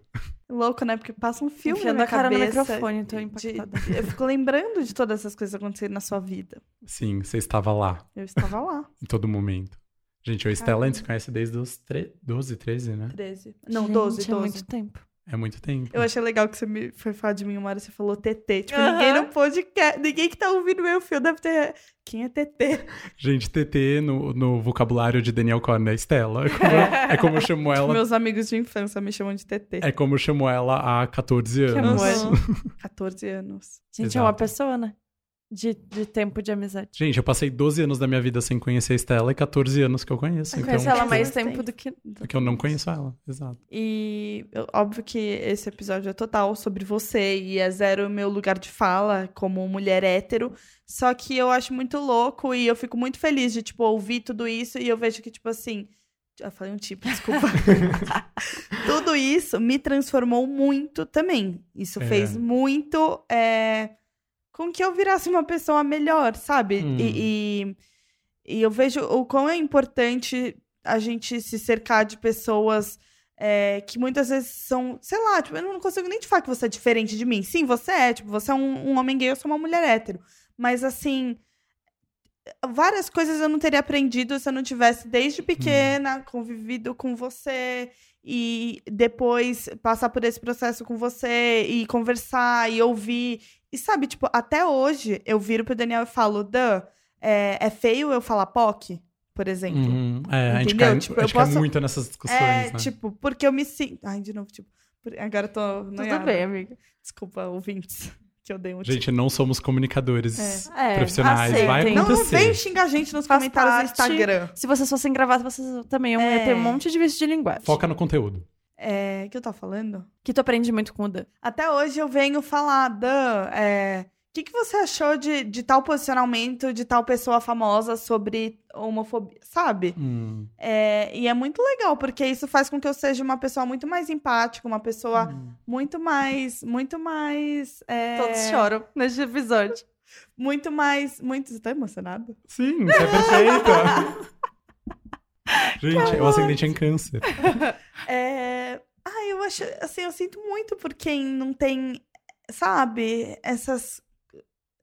Meu, que pena de quem tá nesse, nesse ambiente heteronormativo, nessa bolha, e você acha Uhum. que a vida é isso e que o mundo é isso. Cara, tipo, eu fico comparando a gente com pessoas super próximas da gente, que estudaram na Uhum. mesma escola que a gente. Fala, mano, eu- coitados. Amiga, sabe que eu gostaria que, que esse público não fosse a bolha. Eu acho que a gente é que tá numa bolha. É, É, muito é. gostosa é e quentinha. Muito, Na verdade é muito isso. gostosa e quentinha. Porque, na verdade, é esse é, o pensamento da maioria, infelizmente. Sim. Mas vou falar, gente, assim, por mais importante que seja quebrar a bolha, né? Porque Uhum. também, assim, a gente vai ficar militando pra cima de quem concorda com a gente, né? Então, Uhum. é o que acontece a maioria das vezes, né? Você, sei lá, você entra no meu Facebook, eu postando lá meus, Uhum. meus posicionamentos políticos, meus posicionamentos ideológicos, etc. E 100% das pessoas dando like, porque eu Todos tô, eu tô concordam. na minha bolha muito confortável. É importante extrapolar a bolha? É. Mas quando você tá. Quando você faz parte de uma parcela da população vulnerável, etc., Uhum. é muito gostosinho também ter sua bolha. É muito importante, Eu né? tava vendo, eu não lembro quem falando. Eu não sei se foi um podcast, se foi alguém que eu sigo, não sei. Mas como a bolha é importante pra manter a nossa sanidade e saúde mental. Total, gente. Porque a gente não. ah, assim, mesmo as pessoas mais militantes, é, isso dispõe de uma energia que, nossa, Uhum. ela esgota. Sim. Então, é importante que a gente Ah. possa ter pra onde recorrer e quando a gente tá exausto e cansado e querendo explodir o mundo, porque isso acontece constantemente. Uhum. É, a bolha, ela é muito. A zona de conforto, ela é importante. Sim, e a bolha, ela é sim. importante nisso. É, é importante ter noção que você tá numa bolha. Na- Sim, Mas a partir daí, tipo, é- é exatamente. importante não ela fique existir. míope dentro da bolha. É, Eu exato, acho que é isso. exato. Não se escondam dentro da bolha Exatamente. também, porque existe um mundo lá fora que não é bonito. Exatamente. E que legal ter essa bolha onde você pode correr e é tudo colorido, É, sabe? E é, é isso que você falou, eu acho muito importante. Bom, vocês acho que devem entender mais do que eu até nisso, né? Tem momentos que a gente não tem forças pra lutar mais, que a gente não tem forças pra ficar desconstruindo. Uhum. Então acho que tem momentos, sei lá, que vocês ou- ou- ouvem uma frase ultra machista ou uma atitude super machista e vocês não estão no ambiente ou com forças pra É. virar e falar: olha, é o seguinte, isso é machista, porque blá blá blá. Eu Tem vou dar um momentos que você só exemplo, quer tá? sair correndo daquilo, Sim, né? eu vou dar um exemplo que pra mim eu acho que é uma grande realidade e se aplica de diversas formas. Eu tenho uma amiga negra e a gente estava conversando sobre pessoas privilegiadas e ricas com pensamentos é, conservadores, retrógrados, racistas, homofóbicos. E aí ela falou uma hora assim: eu posso ajudar no que for possível, mas eu não vou ficar ensinando um cara rico algo que ele tem dinheiro suficiente pra comprar um livro, Uhum, pra ir atrás da Uhum. informação e ele tem acesso a essa informação. uhum. Tipo, eu não tô prejudicando ninguém em não falar algo, hum, principalmente pra pessoas que poderiam ir atrás disso sozinhas. E que não querem. E que não querem. Uhum. Então, eu acho que é muito isso, assim, também. É, tanto pra pessoas é, homossexuais, quanto pra pessoas negras, quanto pra qualquer Uhum. ah, recorte que a gente possa fazer. Essas pessoas que estão dentro desse recorte, elas não têm nenhuma obrigação em nos ensinar necessariamente. Uhum. Uhum. A gente pode ir atrás disso, sabe? Uhum. E, putz. E a gente vai errar às vezes e a Sim. gente tem que ter noção que a gente quer aprender, entendeu? É isso que Homossexual é o termo diferencia. certo. Homossexuais. Homossexuais, Sim, sim. tá certo. sim. O, que, o que é errado é falar Correto. homossexualismo, É. porque Ah, tá. se O configura sufixoísmo é de tipo, doença. condicionamento, doença. É. é. Desculpa, É, o que diferencia a gente dessas pessoas é que a gente quer mudar, a gente quer é, aprender. Sim, Então, sim. é, eu, por exemplo, hoje eu fiz uma série de stories falando sobre um documentário que eu assisti no Netflix que falava sobre falsificação de produtos cosméticos. Eu fui começar a gravar os stories e eu, o primeiro story que eu gravei eu falei, ah, mercado negro. Aí eu parei e falei, não, eu não posso falar mer- mercado, mercado negro, isso é super Uhum. racista. Eu tinha feito uma, falado uma coisa super errada e eu parei e pensei. E, tipo, é uma coisa que eu tô acostumada a ouvir desde sempre. Do Hum. mesmo jeito que a gente tá ouvi- acostumado a ouvir judiação, que também é Sim. preconceituoso. Hum. É, Ah, tem várias, criado né? mudo, Denegrir. denegrir, Ah. Infinitas coisas. Gente, português é uma língua Cara, tão o que, linda. sem- o que separa a gente dessas pessoas é que a gente tá interessado em falar, nossa, eu tô ofendendo alguém com isso? Uhum. Se eu tô ofendendo uma pessoa, então eu vou mudar minha, Exatamente. minha Exato. palavra, eu vou mudar o que precisar. Exato. Eu acho que é, é muito diferente, por exemplo, quando a Estela vira pra mim é, e fala, tipo, Dan, o que, que você acha do termo tal? Você acha Uhum. problemático? E a gente debater entre nós. Uhum. E, gente, também lembrando, né? LGBT, Qs, etc., não tão livres de reproduzir, Sim. né? Até porque a gente LGBTQ-fobia. sempre vai deixar de contemplar alguém. Sempre. Dentro de siglas. Sempre, Uhum. sempre. Exato. Essas siglas são problemáticas por si, já ressaltando. Uhum. E, bom, Rótulos. facilitando, gays não estão livres de reproduzir homofobia. E nem Existe- de machismo. Muito menos machismo. Gays continuam sendo homens. E Uhum. a grande maioria, com, né, salvo exceções, casos particulares, continuam usufruindo do benefício social de ser homem. Uhum. Eu mesmo, inclusive. Uhum. Eu não, bom, não preciso nem falar o quanto, sei lá, não tenho medo de. Outro dia a gente. Lembra, Estela? A gente chamou um Uber. E era, sei lá, tava escrito lá que era o primeiro dia dele, né? Ah, é. E- É, Ele tava com cinco estrelas. É. Daí eu falei, nossa, que estranho, um Uber com cinco estrelas. Cliquei pra ver, ele tava. Era o primeiro dia de trabalho dele. Ele tinha, tipo, quatro. E- corri- E, na corridas. descrição dele tinha um negócio estranho, né? Solteiro. Solteiro e flamenguista, sei lá. É, Tipo, era um negócio assim. Daí eu falei pro Daniel, nossa, se eu não tivesse com você, eu não entraria nesse Uber. E daí eu, foi quando eu percebi, eu falei, nossa, eu entraria. Foda-se, Uhum. sim. Foda-se, sabe? Eu sei, sei lá, o meu medo de andar na rua é de bater em minha carteira, não é de ser estuprado. Isso, eu, enquanto homem, é um privilégio gigante, então a gente não tá livre disso. Mas voltando, é muito diferente pra mim, sei lá, sentar com a, com a, com a TT que vai. Não, não vou ficar, tipo, de palestrinha pra cima dela também. Ela, Eu sei que eu vou debater com ela, ela vai me ensinar um monte de coisa. Então é muito diferente pra mim sentar com ela pra debater se um termo é problemático ou não, etc., do que ficar ensinando pra um, sei lá, vai, na maioria das vezes é um homem hétero, meu caso particular, homem hétero que não tá afim de aprender e você acha um termo problemático no discurso dele e você vai falar, olha, esse termo não é legal de usar por causa disso, isso e aquilo, tem o termo tal pra substituir, que é um termo que não vai ofender ninguém. Ah, nossa, mas agora não pode mais falar nada, mas É. agora é tudo Os mimimi. clássicos, os Sabe, a clássicos. pessoa que não tá afim de aprender. Então é isso, às vezes, gente, a gente só não tem forças pra ficar ensinando gente É, privilegiada exatamente. de uma coisa que ela poderia ter aprendido já, ou que ela poderia estar minimamente disposta a aprender. Sabe? Sim. Sim, sabemos muito. Vocês sabem, eu sei que vocês sabem. E como é pra você é, o momento que a gente tá no. Não só no nosso. Principalmente no nosso país, né? Mas eu sinto no mundo em que a gente viu o ano passado com a eleição do nosso presidente. Difícil de falar. É, isso ficar muito escancarado. E, Hum. e- e muitas pessoas é, racistas, homofóbicas, machistas se sentirem é, representadas, e representadas e legiti- legitimadas. Legitimadas. Hum, Como, como é isso? Porque assim, eu, eu sinto o impacto disso como mulher. Sim. Como você sente o impacto disso como homem gay? gente, hum, catastrófico. É a única palavra que eu consigo pensar. Assim, é, quando. Gente, eu me meti em discussão de Facebook, maior erro, não se Ai, meter em nossa, discussão de Facebook, porque ninguém tá eu e afim o de Daniel, a aprender. gente não podia ver uma que a gente ia Nossa. correndo. Era, assim, doutorado em, em textão, eu e Estela. Mas, assim, é, uma coisa que falavam muito é... Ah, porque nos governos anteriores não tinha, machi não tinha machismo, né? Não tinha homofobia, né? Gente, homofobia, machismo, racismo sempre existiu. Sim. Continua existindo. Não nasceu a partir da eleição do ano passado. Uhum, De fato. uhum. Mas o grande problema é... E que, assim, me deu um desespero na época e uma tristeza muito profunda era perceber que 54%, foi isso? Uhum. 54% da nossa população não se opunha a isso. Uhum. E mais do que isso, legitimava, né? Porque Sim. uma vez que, sei lá, uma, coisa é você ter uma, sei lá, um- uma pessoa do dia a dia falando uma coisa machista e sendo reprimida. Pô, não fala esse negócio, não é legal, você vai ofender alguém e tal. Outra coisa é você ter o presidente da república falando isso. E sendo aplaudido, né? E sendo Uhum. chamado de mito. Uhum. Então, assim, foi um momento muito ah, grave pra mim. Foi um dos motivos de eu ter voltado à terapia, inclusive. Uhum. É, porque foi uma época de muita frustração e muito e desespero mesmo, assim. É a sensação de que a gente tá dando passos pra trás, né? Muitos passos pra trás. E deu, né? Porque, Uhum. é, mais uma vez, é, uma coisa que me falavam muito. Calma, você tá histérico, não, não vão sair matando gays no dia seguinte. Bom, saíram, né? Bom, saíram.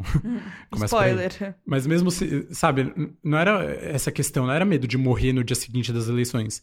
Era medo de viver num país onde esse discurso não fosse mais reprimido. Porque, assim, uma mudança prática que eu senti, Uhum. sim, e daí quem da oposição quiser discordar comigo pode Uhum. discordar, porque foi uma vivência minha que homofobia sempre existiu, sim, assim como racismo, assim como machismo e vários outros ismos aí.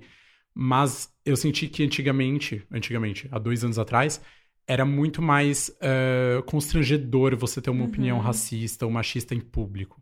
Uhum. Existia, existia, tanto que o presidente uma tá aí. Mas existia uma repressão mínima, sabe? Sim. Enquanto hoje em dia, o presidente vai em programa de TV aí e fala, ah, esse negócio de racismo não tá com nada, e a apresentadora dá risadinha e fala, ah, é verdade, mó baboseira, né? E eu sentia que isso era uma coisa que não tinha muita possibilidade de acontecer antigamente, e hoje em dia tá muito legitimado. E, gente, mais do que nunca agora é aquilo, você que, mais uma vez, tá se sentindo muito oprimido pelo governo que tá aí, pelos seus pais terem votado nesse governo que tá aí, né? Muita gente tem pais que Uhum. votaram nesse governo e tal.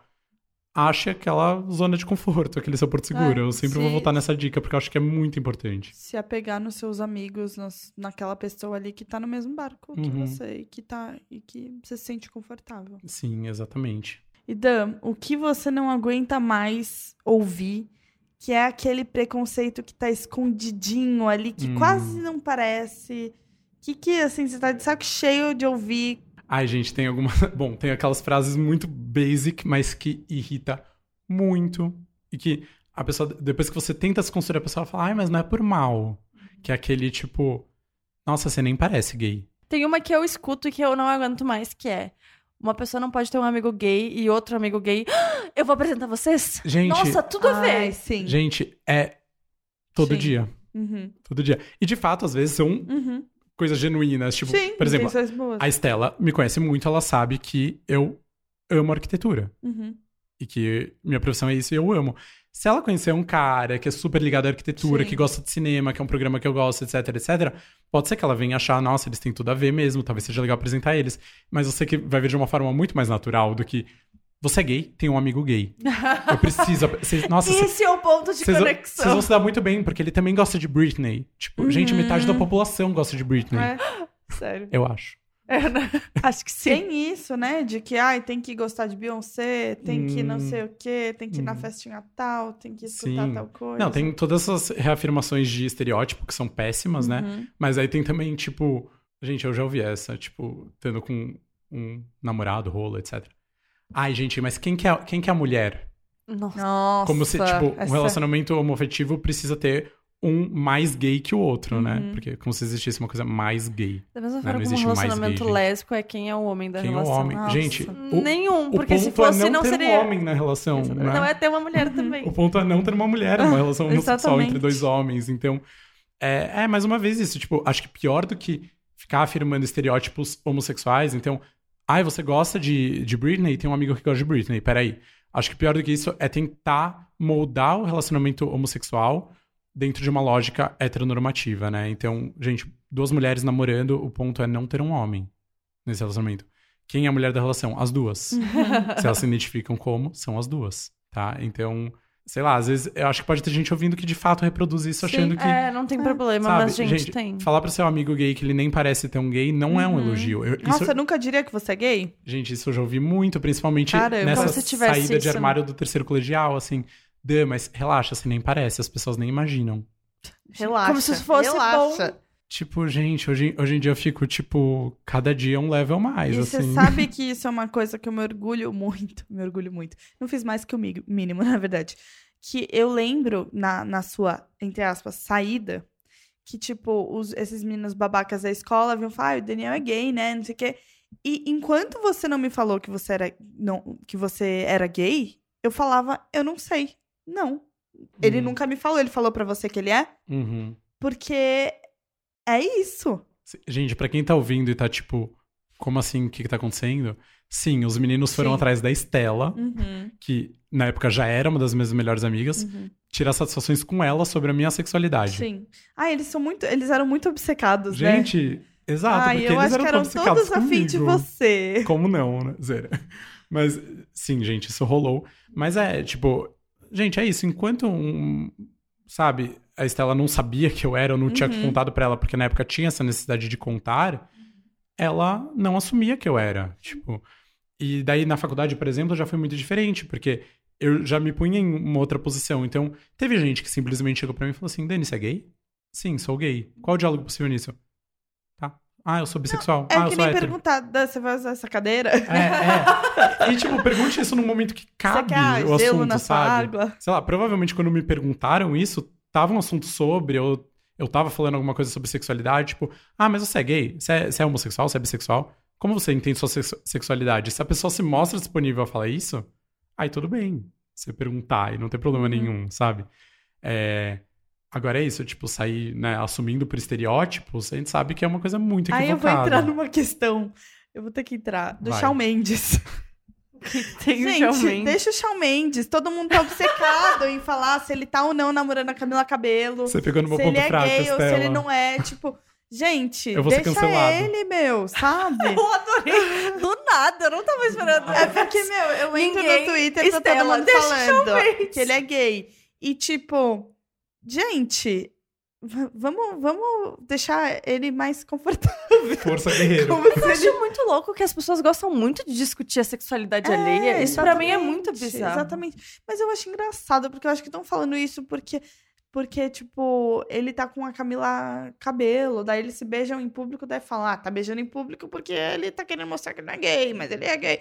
Tipo, gente, menos. E o menino tem o quê? 22 anos? 22, acho que 21. 21. Ele Ele é é muito novo. Gente, eu vou fazer então minha, minha culpa aqui e já tentar justificar o que eu acho que é a posição da maioria dos meninos Hum. forçando isso. Gente, a, a minha posição claramente é porque eu queria estar no lugar da Camila Cabelo. Eu também. Shawn Né? Mendes, conte comigo pra tudo, tá? Se ela não quiser, eu quero. Não, mas, gente, isso que a Estela tá falando é muito, é muito sério mesmo. Tipo, eu, eu falo brincando pra Estela, né? Óbvio que ele é POC, não sei o que, não sei o que lá. uhum. Porque, nossa, queria eu ficar com ele, blá blá. Gente, mas é isso. Enquanto ele se posiciona as- como um homem heterossexual e ele tá namorando uma mulher e esse é o discurso dele, não cabe a nós ficar julgando se aquele namoro é legítimo ou não. E Ele... ele pode ser bi. pode ser bi, é legal lembrar que. Eu gosto que O- ninguém o- considera É. essa possibilidade. Gente, o B de o- bolacha. o B não é de bicha. Uhum. Tá? O B é de bissexual. E ele pode ser bi, exato. Mas também, enquanto ele falar sou heterossexual, ele é heterossexual. E cabe a ele entender a sexualidade dele, né? Dessa forma.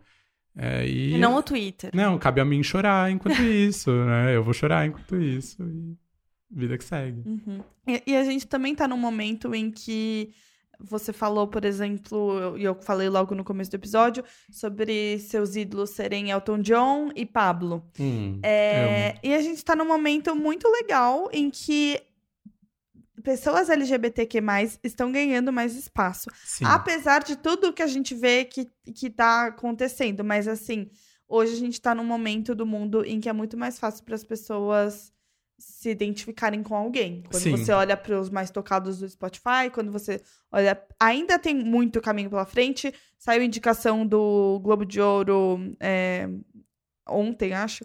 Não tem uma mulher indicada como diretora. É, ainda tem muito um caminho muito grande, mas assim, Hum. eu tava pensando, a gente tava semana passada, ai que chique é o que eu vou falar. A gente tava semana passada em Nova York, eu e o Daniel. ai, gente, desculpa. É, e a gente foi é, no Village, no Stonewall, que é o bar que 50, 50? 50 anos 50 atrás. anos atrás, no dia 28 de junho, Junho. houve. é, foi, foi, o, foi o dia. É o dia que marca o- os movimentos de, de, pelos direitos LGBTQ. E a gente viu tudo o que aconteceu lá, que, as- que os policiais invadiram o bar. Pra quem não sabe a história, vale muito a pena pesquisar, porque é uma história muito importante, é um marco muito importante na história. é, que os, os policiais invadiram o bar é, com, sem desculpa nenhuma, não tinha na- nada acontecendo por pura homofobia, por pura homofobia. E de lá pra cá também já aconteceu muita coisa boa, sabe? Eu sei que a Sim. gente tá vendo que ai, o Bolsonaro foi eleito, blá blá blá, o Trump tá aí, Hum, é, mas também tem muita coisa legal acontecendo. Sim. É, não, gente, eu acho muito legal. Também não quero ser o pessimista do, do podcast. É muito legal exatamente ver isso que a Estela tá falando. Por exemplo, na música brasileira, a gente tá num momento muito legal. Muita coisa boa acontecendo. Eu acho que uma das opi- opiniões populares que eu mais odeio é tipo, ai, não se faz mais música como antigamente. Não mesmo, ainda bem, porque novos momentos. E, gente, ter, por exemplo, o Johnny Hooker tocando Nossa, na sim. novela da Globo, sabe? Sei lá, a novela que meu avô assiste a hora que ele chega em casa e o Johnny Hooker tá cantando. A É maravilhoso. Pablo, A, não, a Pablo não preciso nem comentar. ela, drag tipo, queen per- mais... performando na ONU, a drag queen, se eu não me engano, a drag queen mais, mais seguida no mais Instagram. seguida no não é? Instagram, mais que o RuPaul. Gente, ela é, tipo, brasileira, ela é do Nordeste, se eu não me engano. Então, é, assim, a gente tem muito otimismo acontecendo. Eu acho lindo a gente ver isso. A gente tem, por exemplo, nomes como o Elton John, por exemplo, que ele foi Uhum. um grande militante, né? Ele ainda é um grande militante.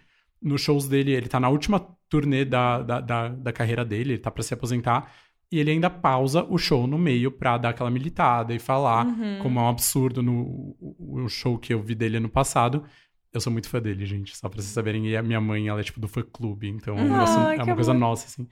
E ele para o show pra falar como é um absurdo as populações mundiais estarem elegendo governantes que são abertamente homofóbicos, abertamente racistas. E é muito legal ver um senhor, sabe? É, que é um dos músicos mais reconhecidos no mundo, né?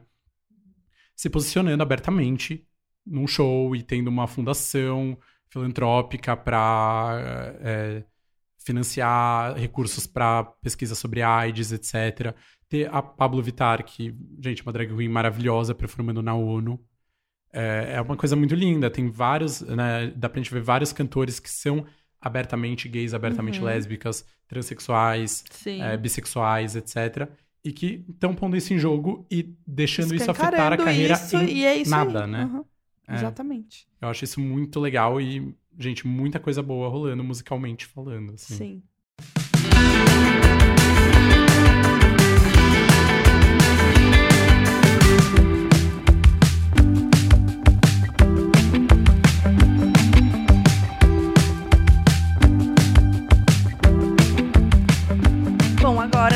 Aquela parte do programa que a gente já conhece. Daniel chama já conhece também. Desde com meio fio. Sim. E como hoje temos convidado, é ele quem vai fazer a pergunta e ele também vai ter que responder essa pergunta. Vai lá, Dani. você já tem essa Medo, pergunta? gente. Gente, a minha pergunta vai ser a seguinte pra vocês. Ai. Hum. Se você fosse o personagem de uma série, qual você Caralho. seria? Calma, não para por aí.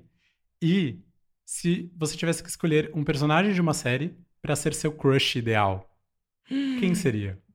Stella amou essa Eu amei pergunta. muito. Eu tô tipo, ai meu Deus, eu não quero desperdiçar a, a oportunidade de responder alguma pessoa incrível.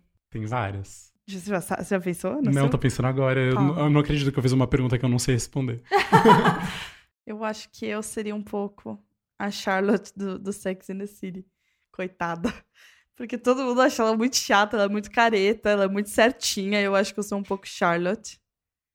Com um, um cruzamento de Charlotte com, com, com Rachel, eu acho. Eu tenho uma vibe Rachel. Rachel Friends? Aham. Jennifer Aniston? Aham. Sim, você tem uma vibe Rachel. Então eu acho que seria um cruzamento de Rachel com a Charlotte do Sex and the City. Queria muito falar que eu sou a Carrie, mas eu não sou muito Carrie. Eu sou mais a Gente, que Charlotte. difícil. Eu acho que se eu, se eu fo- fosse alguém, eu gostaria de ser a Meredith Grey. Eu acho ela uma mulher Amo. muito Foda, foda. foda. Que ela só se fode e ela sai Hum. cada vez mais Tony, poderosa. É muito você. eu só me fodo. Realmente. Com todo respeito. Amiga, sim. Com todo respeito. É, eu acho Porém, que ela é uma mulher forte pra Exa- caramba. Exatamente. Agora, crush, gente, difícil. Porque daí eu comecei a pensar. Ai, sei lá. É porque é difícil você separar a, a beleza, tipo, que, quem você acha bonito, tipo, esteticamente, e quem você acha bonito. É muito difícil. Eu tô Tipo, pensando no meu crush agora, eu não eu vou acho que separar. Eu acho que, tipo, meu, até pensando no meu namorado, tipo, que, que obviamente meu namorado é meu crush, né? Tipo, se eu for pensar, tipo, eu namoro uma pessoa que, que se encaixa bem no que eu admiro num, num homem, no meu Hum. caso, como mulher hétero. É o Seth Cohen. O Márcio é muito Seth Cohen, se for pensar. Hum. Uhum. Sabe, uma coisa meio nerd, fofo. Meio nerd, bonzinho. Sim, bonzinho, total, É. total, é muito eu. é. Então, quer que eu responda o meu aí você Ah, vai pensando? Pode ser, Zé. Obrigada. Desculpa o, o, o delay. Não, eu é que eu formulei o meu. Stella, juro que eu formulei antes de você falar, mas Tá. eu acho que pela época que eu assisti essa série, eu me identifico muito com o Seth Cohen. Ah, Porque então pra mim- você é meu crush. Pra mim, ele era, tipo, o menininho judeu da escola, Sim. que ele era meio, tipo... Outsider. Ele, ele tinha os amiguinhos dele, Sim. mas ele era meio outsider, assim. Sim. Ele é... Tipo, ele tinha os amigos... populares, mas ele não era É, o popular. Ele Sim. não era o popular. Tipo, ele Total. tinha um grupinho de amigos dele, mas ele não fazia parte do grupão Sim. da escola. Então, acho que era meu. Eu, porque Sim, eu nunca total. tive aquela fase sem amigos, assim. eu não, sempre tive não, não. meu Você era, grupinho. você era popular na Eu escola. era popular, só que eu não me encaixava no grupão, Não, né? Na comunidade, assim. sim. Então, eu me identifico muito com ele. Aham. Ah, É. eu já sei. Fala. O Jim, de The Office. Ah, eu não sei Não quem sei é. também, amiga, Mas desculpa. conta, que que ele, quem é ele? É porque ele é tipo. Ele é um dos personagens da série. Uhum. E ele é um dos funcionários. Ele é apaixonado pela Pam, que era a secretária, e ela cresce dentro da empresa. Uhum. Só que eles têm um amor, assim, muito fofinho, muito ingênuo e genuíno ao mesmo tempo, porque eles, tipo, ela tava num outro relacionamento, e aí ele era apaixonado por ela, mas Uhum. eles trabalhavam juntos, e ele foi todo muito respeitoso com ela dentro do Hum. processo. Ó, mão. E é, é, um homão fofo, lindo, e eu, ah, o ator é maravilhoso, que eu sempre esqueço o nome. Ai, quero ver a cara dele. É o John Krasinski, sabe? Ele é casado com a atriz que fez Mary Poppins, a última edição.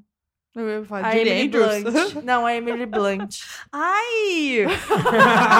é, é o cara que faz também aquele filme Um Lugar Silencioso. Esse mesmo. Nossa, Antonella. Reações espontâneas da Estela, eu amo. Gente, eu queria só acrescentar, senão não vou me perdoar, acrescentar no, no meu conjuntinho de quem eu sou. Eu também sou bem Rachel do, do Glee. Eu sou muito a Rachel do Glee. Ai, amiga, acho que você Ah. queria ser.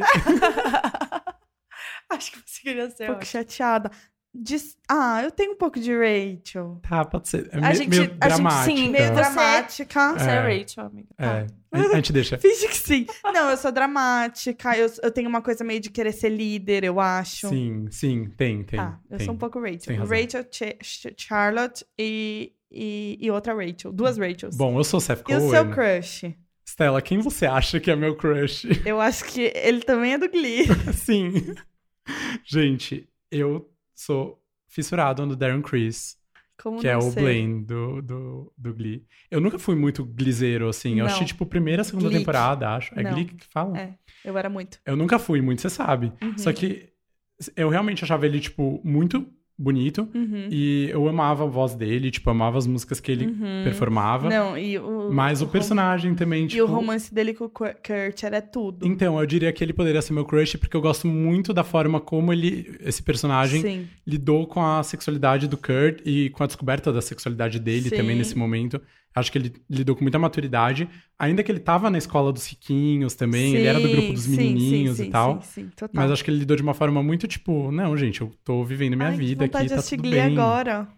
Então, Darren não tinha- se Me você, liga. se você quiser me liga, tá? se você estiver Daniel, ouvindo. Você. Mas você assistia Glee? Então, eu assisti muito pouco, amiga. Você tinha crush no Jesse, que é o Jonathan Groff? Não, hoje em dia eu tenho. É, eu, eu, eu eu, eu tava com esperanças do Daniel ficar com ele, não Gente, olha só. Eu Gente, tava com esse a fanfic, sonho. né? Eu tava com esse sonho. Eu fiquei com ele em Nova York. Mentira. Mentira. Ah, droga. Nasceu uma Droga, fanfic. Só porque você não tava lá com a gente. Como né? nascem as fake news, gente. É, assim mesmo. É, respondemos tudo? Acho que sim. Amei a pergunta. Tá. Vamos pra dica? Vamos pra dica da semana. Da dica. É, bom, minha dica é simplesmente o melhor álbum que foi lançado esse ano, Hum. que é o Amarelo do Emicida. Gente, eu nunca fui um grande fã de rap. Uhum. Nunca fui. Mas eu parei pra ouvir esse álbum por influência de uma amiga minha e da Marina Santelena. Ela é tua amiga? Não, Ah, e, tá. e da Marina. Mas, Ah, Amiga. mas se a Marina quiser ser minha amiga. Mas se ela quiser, a gente Ela tá segue o Daniel no Twitter. Ela me- No Instagram, no Gente, a. Marina Santelena me segue no Instagram. Tu vai mandar mensagem pra ela hoje. Eu mando, eu mando, ela responde. Gente, eu queria muito ser amigo dela. Eu amo. Ela, como é que tu tem amo essa ela. verdade e não avisa? Gente, ah, é verdade, esqueci, desculpa. Mas vou, vou voltar a exaltar o álbum, gente. Ah. Mas esse álbum, gente, ele, assim, é um rap muito positivo para o momento da, do planeta que estamos vivendo, politicamente e socialmente falando. Porque ele fala muito das, tipo, pequenas coisas boas da vida num momento tão catastrófico social, É, esse, assim. esse CD ficou realmente muito lindo. Não, gente, as participações são maravilhosas. Tem, tipo, MC Tá, que é maravilhosa também. Tem Fernanda Montenegro lendo um poema durante uma música. Tipo, se isso não te arrepia, eu não sei o que vai te arrepiar. E, sinceramente, não tem uma música que eu pule quando eu ouço, assim. É um álbum relativamente curto. Eu acordo, juro, desde que lançou, que foi acho que final de outubro, todos os dias eu acordo e ponho ele pra tocar, Ah, assim, quando eu me arrumo. E é, tipo, um momento de paz. E Emicida, sei lá, eu sempre gostei muito dele, apesar de não seguir a carreira. Mas o cara, sei lá, ele é muito bom, ele tem opiniões políticas muito legais, opiniões sociais muito legais. Eu vejo alguns vídeos dele, ele participa de algum programa de GNT, se eu não me engano. E. Ah, é um, um artista que vale a gente apoiar. E posso só fazer mais um adendo? Pode.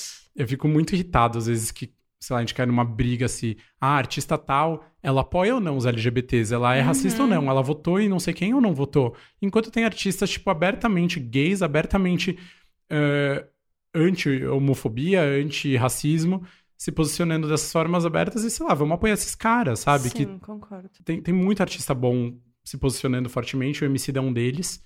E vamos apoiar esses caras. O MC da... Gente, ele lotou o Teatro Municipal em dois horários. Ele E- esgotou muito rápido. O álbum novo ainda, confesso, preciso muito E escutar. dizem que ficou, escuta. ficou lindo o show mesmo. Não, ele esgotou em dois horários. Daí sabe o que ele fez? Porque esgotou? Ele mandou por um telão na Foda, Praça foda. Ramos ali. E ele- eu lembro que ele postou no Twitter no dia do show. Gente, de fato, esgotaram os ingressos, mas acho que ele escreveu alguma coisa assim: passa um perfuminho e vai.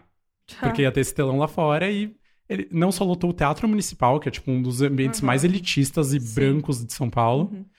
Como ele lotou a praça em frente, tipo, Que ele foda. pôs o show dele na rua pra Foda acontecer, demais. sabe? E sei lá, ele é um cara muito bacana. Ouçam o álbum.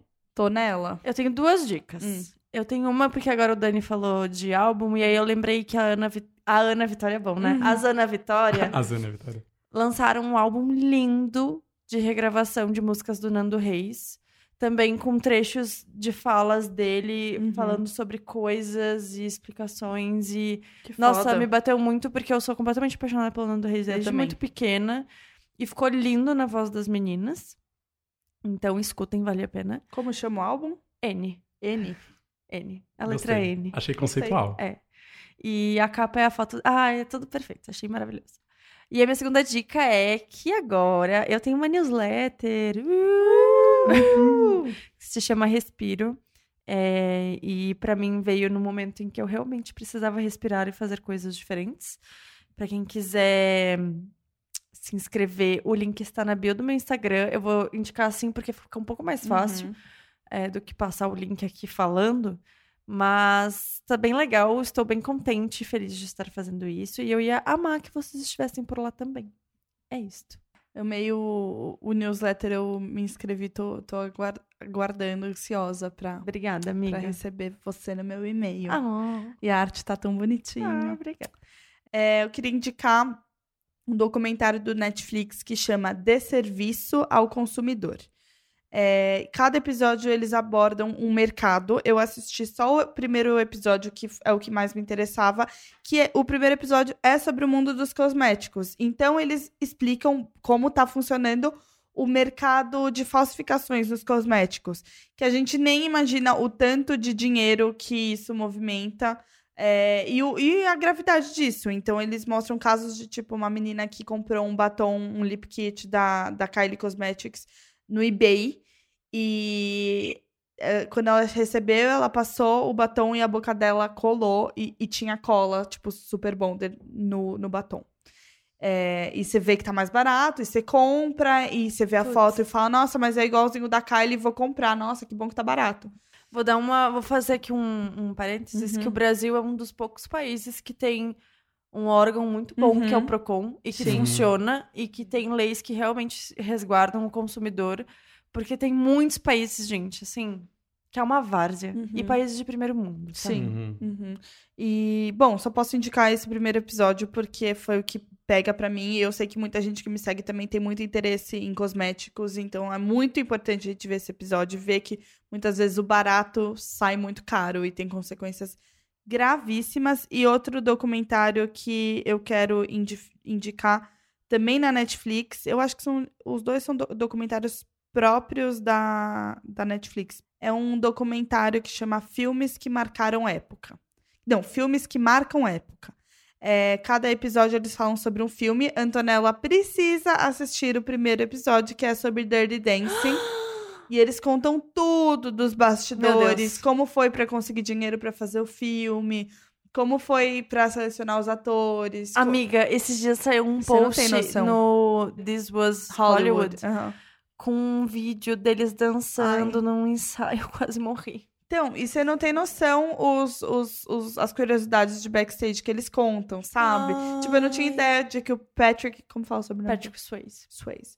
Ele tinha um problema de joelho, Amiga, sim. sabe? E é muito legal. E cada episódio é um filme, tem 50 minutos mais ou menos. O primeiro episódio é Dirty Dancing, o segundo é Esqueceram de Mim. Aí nessa temporada tem também Os Caças Fantasmas e Duro de Matar. São só quatro episódios. E é muito legal. Eu amo essas coisas de bastidores e de saber como as coisas aconteceram. É muito legal. E eu amo Esqueceram de Mim. Então, eu gostei por isso. Ai, amiga, obrigada. É muito legal. É muito ver. legal essa dica. Eu vou pegar essa dica, eu vou ver. Esses documentários são muito legais. Nossa, preciso ver. Sim. Eu também. Legal. E é isso. É isso. Ai, que episódio Sim. gostoso. Gente, nem parece que a gente tá gravando há tanto tempo. Quanto tempo tá? Uma hora e vinte. Caramba. Gente, eu falei, eu falo muito. Eu não, mas é amo, que foi, foi tudo. Não, e Eu dá amei. pra gente Obrigada, continuar Dani. assim uma vida. Vai ter Ah, episódio 2. Nossa, por mim, continuaria aqui Agora por o mais Dani vai horas, participar gente. mais. Ele vai ser nosso convidado fixo. Ah, elenco fixo. Amo, amei. amo. Já aceito, gente. É, E, Antonella, quais são suas redes sociais? Minhas redes sociais são Antonella Vanoni no Twitter e no Instagram. Daniel, vende seu peixe. Gente, o meu Instagram é corn, underline Daniel. Corn é K-O-R-N. E vou fazer um jabazinho. Uhum. Faça. Faça. Na bio do meu Instagram, se você me achar lá, ela te direciona para o meu Instagram profissional, Chique. Um é homem muito demais. chique. que é do meu novo estúdio de arquitetura. Gente, o Dani, ele- quando eu for muito rica, é ele que vai fazer todas as Amiga, minhas casas. Não precisa ser muito rica, Não. a gente acha formas muito Não, legais amiga, e baratas de criar espaços como interessantes. Então, só vamos. E lá, é, eu posto os projetinhos que eu faço e algumas dicas de arquitetura que eu Uhum. acho legais também, algumas referências legais. Quem se interessa sobre o assunto ou quer me dar aquele apoio, pode seguir Uhum. lá. E meu Twitter é igual ao meu Instagram, só que com uma diferença. Porque o meu usuário já estava tomado. Então é corn, underline, underline, Daniel. São dois underlines. Corn, de novo, K-O-R-N. Vocês me acham lá. E no Twitter é onde eu falo só besteira Eu amo. sem filtro nenhum. E o meu Instagram e o meu Twitter é Estela Spínola. É difícil de escrever, mas vai estar aqui na descrição do episódio. Atenção que agora a gente escreve as dicas do episódio na descrição e no nosso Instagram. Por favor. A gente tá se empenhando muito nesse conteúdo bonitão que vocês estão vendo. A Antonella tá destruindo nas artes. Então, tá lindo demais.